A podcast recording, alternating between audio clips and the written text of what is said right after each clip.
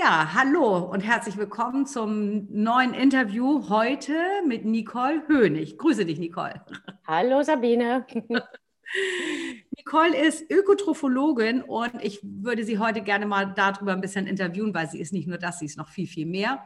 Sie ist auch noch obendrein meine Freundin und ähm, ja, ich würde halt einfach gerne heute dir mal ein paar schöne Fragen stellen, weil ich habe ja so eine neue Podcast-Reihe, die heißt Sabine Strutzke Meets und da stelle ich alle Leute vor, die ich interessant finde und denke, dass die in die Welt hinausgetragen werden müssen. Beziehungsweise nicht du, sondern deine Idee, deine Philosophie und alles, was dazu ist.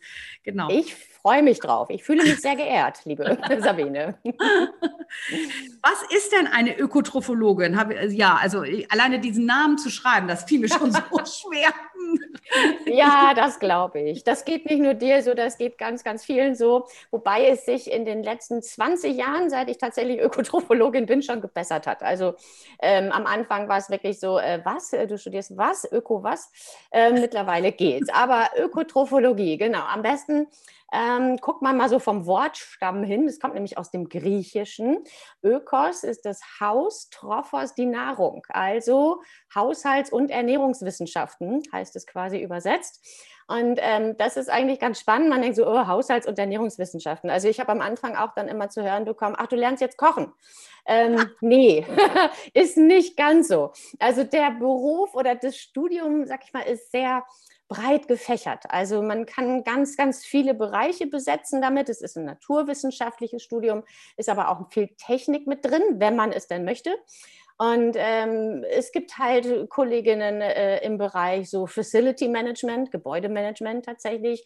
Es gibt ähm, in der Lebensmittelkontrolle Kolleginnen. Dann gibt es welche, die Großküchen leiten, zum Beispiel in Krankenhäusern, in Kindertagesstätten. Ne? Also so in dem Bereich.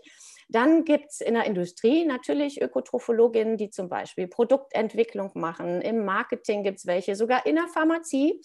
Und jetzt kommt mein Bereich endlich, natürlich im Bereich der Ernährung und ja, Ernährungsberatung. Also das, was man sich so klassisch vorstellt. Ich habe irgendein Problem mit meiner Ernährung, eine Frage dazu. Und dann gehe ich eben zu einer Ernährungsberatung beziehungsweise zu einer Ernährungstherapie. Auch da ist nochmal ein Unterschied. Ha. Warst du schon immer eine Ernährungsberaterin oder wie bist du eigentlich dazu gekommen? Was hat dich inspiriert dazu, das zu tun? Also ich habe tatsächlich nach meiner Schule erstmal bei einer Krankenkasse gelernt. Äh, ich war so ein bisschen ja so ein bisschen ideenlos, bin ich ganz ehrlich, was ich denn machen wollte. Ich wusste nur, es sollte irgendwas mit Menschen und mit Gesundheit zu tun haben. Dann habe ich erstmal, bevor ich mich in irgendein Studium stürze, erstmal so die klassische Ausbildung gemacht bei einer Krankenkasse, bin dadurch natürlich auch mit Ökotrophologin in Berührung gekommen.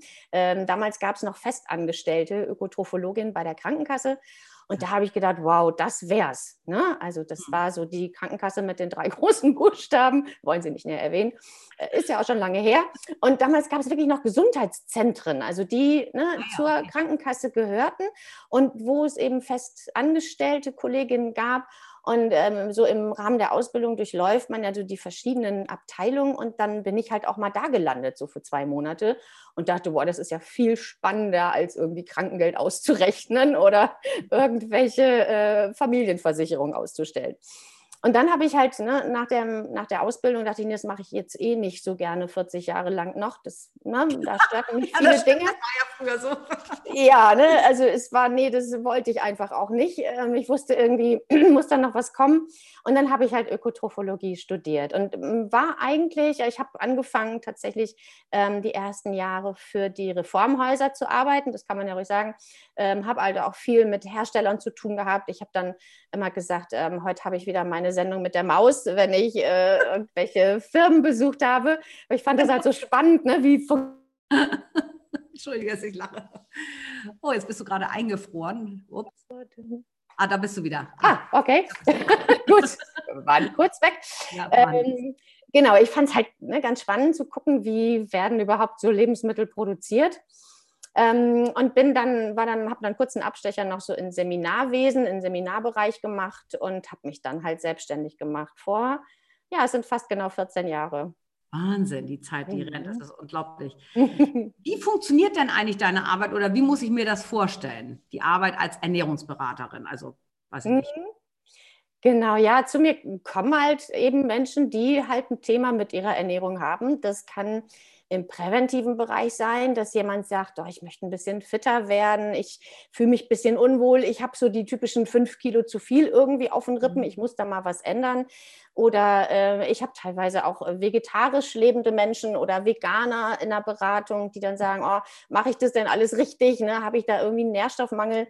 Ähm, das ist so das, der eine Bereich. Und der andere ist halt der große Bereich der Ernährungstherapie, ähm, wo eben wirklich Menschen mit, ja, mit wirklich Beschwerden zu mir kommen. Und das sind teilweise recht gravierende Sachen. Also ich habe mich auf drei Themen spezialisiert. Das eine ist das Thema Essstörungen, also Magersucht, Bulimie, Binge-Eating, diese Geschichten. Ähm, dann habe ich eben Menschen mit Adipositas. Und äh, also wo es nicht nur um die drei Wohlfühlkilos geht, sondern auch ein bisschen mehr und äh, tatsächlich Patienten mit Reizdarm.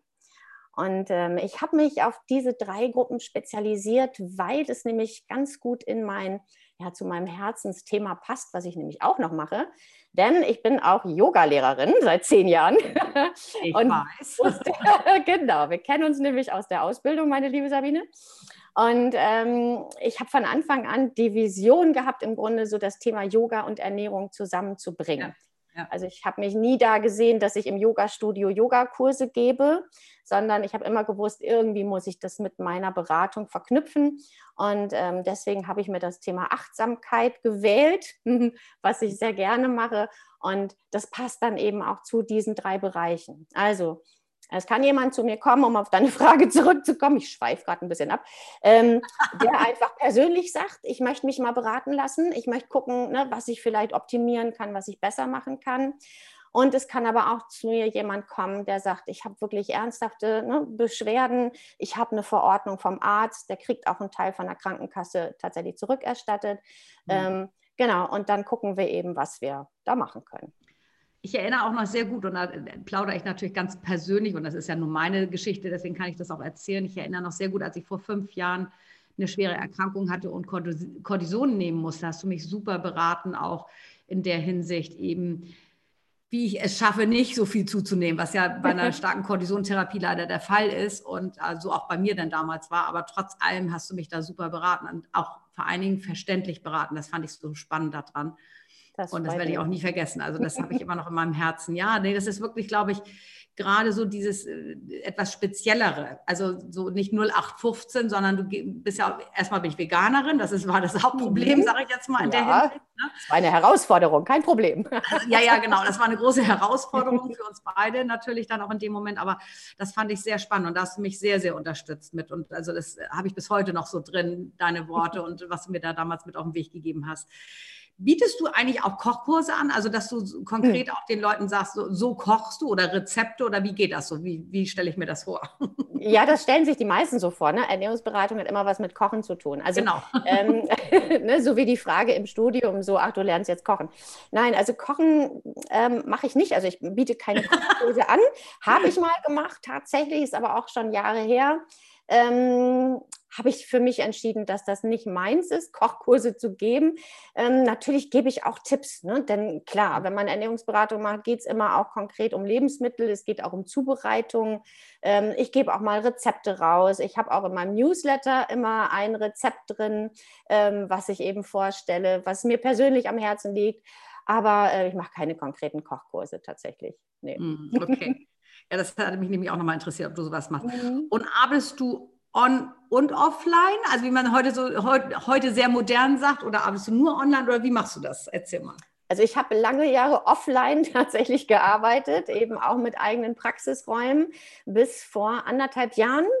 Ähm, seitdem bin ich wirklich, also ich habe seit zwei Jahren habe ich angefangen online zu arbeiten, war erst sehr skeptisch, ob das denn funktionieren kann, weil ich ähm, wirklich gedacht habe, nee, mir fehlt dieser persönliche Kontakt. Ich muss jemanden vor mir sitzen haben, um mhm. den wirklich gut beraten zu können. Ich brauche so diese persönliche Nähe.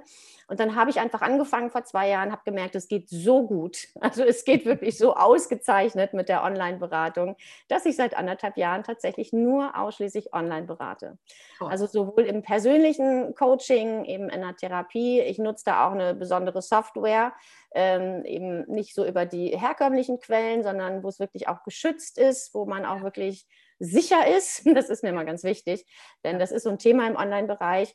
Ähm, und ich habe jetzt auch einen eigenen Online-Kurs und da wird auch noch einiges mehr kommen in Zukunft. Ja, das ist ja grandios. Also ja, das wäre jetzt also tatsächlich genau meine nächste Frage gewesen. Wie findet man dich denn überhaupt so im Netz, falls äh, unsere Zuhörer oder Zuseher ähm, dich gerne mal finden möchten? Also was sollen sie googeln oder was? Äh, ja, erzähl mal.